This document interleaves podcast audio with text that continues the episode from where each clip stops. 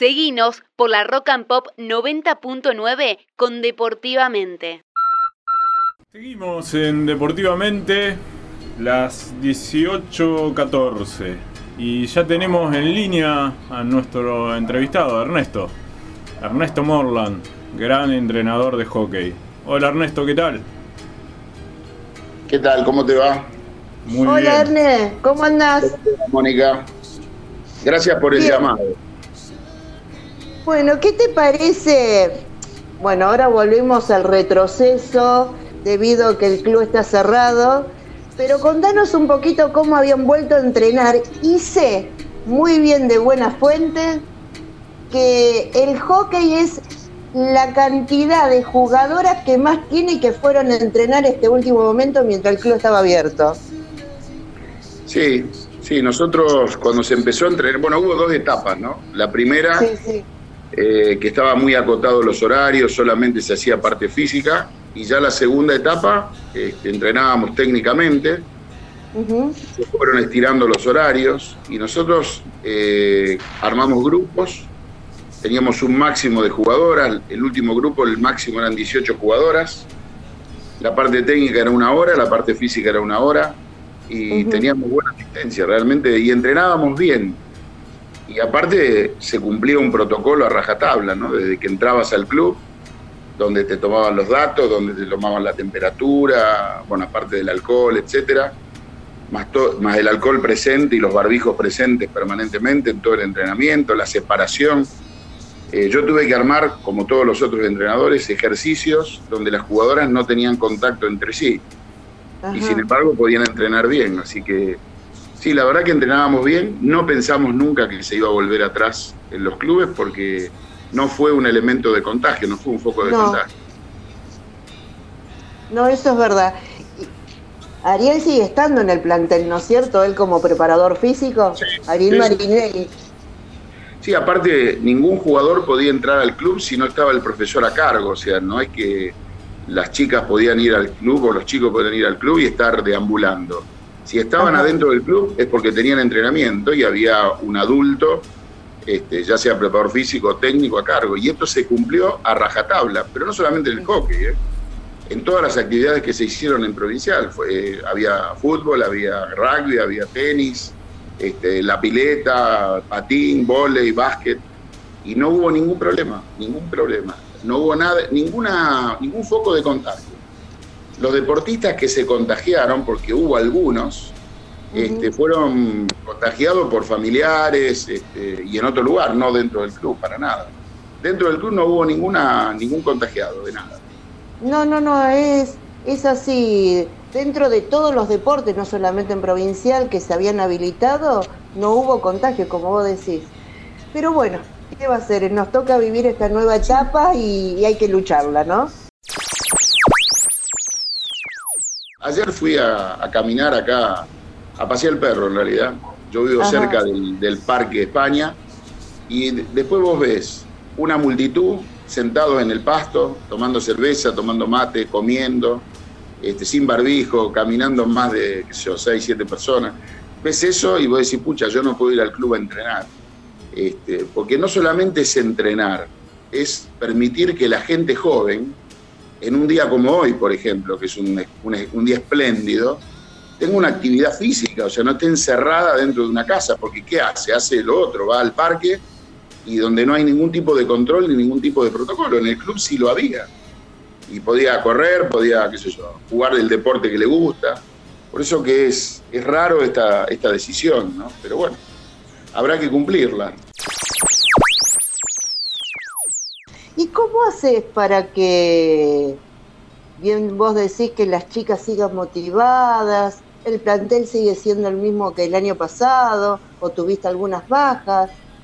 Y mira, cuesta mucho, realmente cuesta mucho. Nosotros, eh, hasta que empezaron los entrenamientos, teníamos eh, reuniones de Zoom todas las semanas. Y para hacerlo más fácil, eh, yo las dividí por, línea, o sea, por un lado estaban los defensores y arquera, por otro lado mediocampista y por otro lado delanteros. Y juveniles por un lado y mayores por otro, ¿no? Y eso lo hicimos, nos sirvió mucho para analizarnos nosotros, para ver muchos videos, este, para sacar muchas conclusiones. Por supuesto, eso es una parte, ¿no? Después vino la etapa de los, de los entrenamientos, pero eh, incentivar cuando no tenés una fecha concreta de poder empezar la actividad es complicado. Nosotros tuvimos bajas, eh, tuvimos jugadoras de jugar, eh, nos anunciaron que ya no seguían, teniendo en cuenta esto. Otras jugadoras que momentáneamente no están en el club porque no han seguido pagando las cuotas o se han borrado, pero no sabemos si el año que viene o cuando esto se reanude vuelven a incorporarse. O sea que hay de los dos, de los dos. En las divisiones menores, yo diría que es la menor baja posible. O sea, por ejemplo, juveniles, excepto una, fueron siempre todas. La, la, mayor deserción estuvo en mayores, o sea, sobre 28, 29 jugadoras, tuvimos 6 este, en estas condiciones, o sea, quedaron 23. Dentro de esas 23 hay jugadoras que son, por ejemplo, de Venado Tuerto y hay jugadoras que son de Paraná que no venían, pero que siguen jugando, digamos, siguen dentro del club. Lo que pasa es que no venían por una razón lógica, ¿no? que no se podían desplazar. Pero, pero sí, yo creo que estos parates no le hace bien al deporte, no solamente al club provincial, sino a todos los clubes. Creo que están todos los clubes en la misma situación. ¿no? Si vos le permitís a un club que haga cumplir los protocolos, eh, probablemente se haga la misma actividad con un riesgo mínimo de contagio. o sea, tampoco hay que minimizar lo que esta enfermedad o esta pandemia genera, ¿no? Pero creo que se pueden hacer muchas más cosas poniendo el acento en donde hay que ponerlo. O sea, vos me decías, ¿había que cerrar los clubes? Yo para mí no. Este, yo escuché algún comentario de que el problema de los clubes era como había en Plaza había habido un montón de contagios, pero en Plaza no era en un entrenamiento de contagio, no tenía nada que ver con el deporte. Exactamente. Era una reunión social más que nada. Claro. Y entonces vos después te enterás que vos tenés el club cerrado, no podés entrenar, los jugadores parados, este, y después te enterás que un fin de semana hay 20 fiestas clandestinas que nadie controla, por ejemplo. Entonces me parece que esto es la consecuencia de lo mismo. O sea, cuando vos prohibís todo, algo va a pasar por algún lado. O sea, hay que darle algún escape. Yo para mí, en el caso de la gente joven y la gente no tan joven también, el club era un escape perfectamente controlado. O sea, uno podía aprovechar el día, podía hacer una actividad física, etcétera, etcétera, en un lugar controlado. Nosotros teníamos guardias caminando alrededor de la cancha que cuando veía que alguna jugadora se acercaba le, le, hablaban de afuera para que vos te des una idea. Claro. Entonces los controles eran muy estrictos otro día escuchaba a uno de los dirigentes de Provincial que bajó en 4.000 socios desde esta pandemia.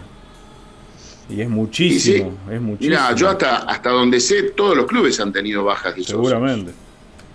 Pero bueno, viste, las decisiones individuales, cada hay decisiones que yo no comparto. Este, yo tengo mis hijos que son socios de, de Jockey Club, juega, ahora no están, no están haciendo nada. Sí, a mí no, no me resulta eh, digamos, barato pagar cuotas, pero hay que hacerlo, o es parte, yo, yo soy socio de un club o, trabajo en un club porque me interesa ese club, entonces, bueno, obviamente, si uno está en una situación económica muy complicada, no va, no va a pagar un club y no va a poder comer, esto desde ya, no, no estamos hablando de... Pero bueno, este, por eso insisto, cada uno tiene derecho a tomar la decisión que quiera y en el caso de Provincial en particular ha tenido mucha baja de socios y es un club muy grande, muy grande que no, no es este, fácil mantenerlo. Así no hagas actividad. Son instalaciones que si vos no estás limpiando, destapando, eh, qué sé yo, arreglando, eh, tenés problemas, ¿no? Más o menos cerrando y volviendo de nuevo a la realidad y pensemos en una realidad. ¿Ustedes para esta época del año tenían algún torneo pactado? ¿Siempre o iban a Córdoba? ¿O estaba la selección santafesina? Copa Santa Fe que ya estaba armada. Y en este momento estaríamos jugando el torneo local y jugando la Copa Santa Fe, probablemente, sí, sí, casi, casi con certeza, sí. en todas las categorías aparte, ¿no? ¿Y qué te, qué te parece a vos que va a suceder en estos meses? ¿Podrán volver a hacer un torneo corto de, con la asociación, aunque sea? Mira, yo creo que eh, desde el principio de, año, cuando empezó toda esta, esta historia, eh, y un poco metiéndonos en internet y mirando los desarrollos de las diferentes epidemias que ha tenido la humanidad a lo largo de la historia, Más o menos las curvas, viste, de contagios y demás tienen formas parecidas. Y yo había hecho una cuenta, por supuesto muy rudimentaria y sin ningún demasiado fundamento científico. Para mí octubre va a ser el mes de inflexión de este tema. Y me parece que como viene la historia, por lo que escucho de las vacunas, por lo que escucho de los contagios y demás, me parece que va a ser un poco el mes de inflexión. Ahora, ¿qué, qué va a pasar eh, en noviembre? No sé si se podrá llegar a jugar. Lo ideal para mí sería, aunque sea jugar un torneo corto, que haga que un jugador o una jugadora no esté hasta marzo del año que viene sin jugar. Porque me parece malo no solamente para los clubes, para el deporte en general. O sea, esto va a generar más deserción todavía. Este, y bueno, por supuesto eso es perjuicio para el deporte, ¿no? Bueno, ojalá que la Asociación del Hockey del Litoral escuche esto, se apiade un poquito de todos los clubes de Rosario y de las jugadoras y espero vernos de nuevo en cancha, Ernesto. Vos sabés lo que disfrutábamos y lo que estábamos ahí con ustedes. Sí, sí, realmente realmente los que nos gusta esto, lo que es aparte de, que lo tomamos como un trabajo y demás, es una pasión. Y bueno, no tener los sábados o los domingos para ir a ver partidos este, es bastante complicado, pero bueno, también hay que cuidar en la parte de la salud de todos, ¿no? de la jugadora, de los familiares, etcétera. Por eso digo, no hay que minimizar lo que estamos viviendo, pero hay que, para mí hay que poner el punto en los lugares que corresponde, no, no hacer algo masivo que no, que no sirve desde mi punto de vista. Bueno, gracias, ¿eh? Víctor. No, por favor. Eh, agradecerle a Ernesto y nos dejó muchas reflexiones más allá incluso del hockey y, para el deporte en general y para pensar algunas soluciones desde el deporte para esta pandemia. Eh, gracias Ernesto y seguramente nos estaremos hablando nuevamente durante este año. Gracias, Bueno, yo le agradezco a ustedes por llamarme, por favor. Un abrazo. Mónica, espero verla. ojalá, Ernesto, ojalá. si nos vemos, porque esto está cambiando. Sí, sí, sí, por lo menos ya estamos libres. ya estamos libres y en una cancha.